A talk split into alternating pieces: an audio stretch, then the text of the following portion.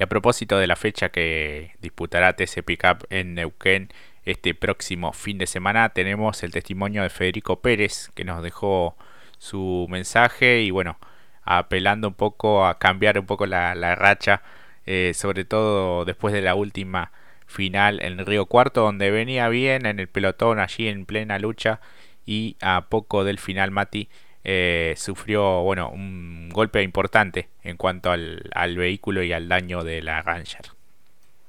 Sí, una verdadera lástima porque no refleja lo que hoy vemos en el campeonato, ¿no?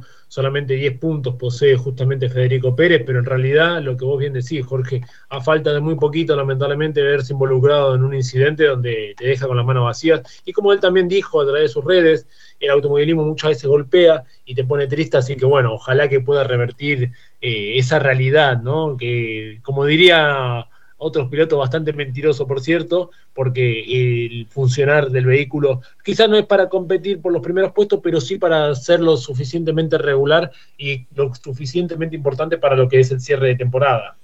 Claro que sí, así que bueno, vamos a escuchar ahora lo que nos dice el piloto de Jurí, también hombre de las transmisiones de ACTC junto a Sergio Tenaglia y a Fefo Camps. Lo escuchamos a Fede Pérez. Eh, repasando todo el golpe que tuvimos la semana pasada. La semana pasada no, la carrera pasada.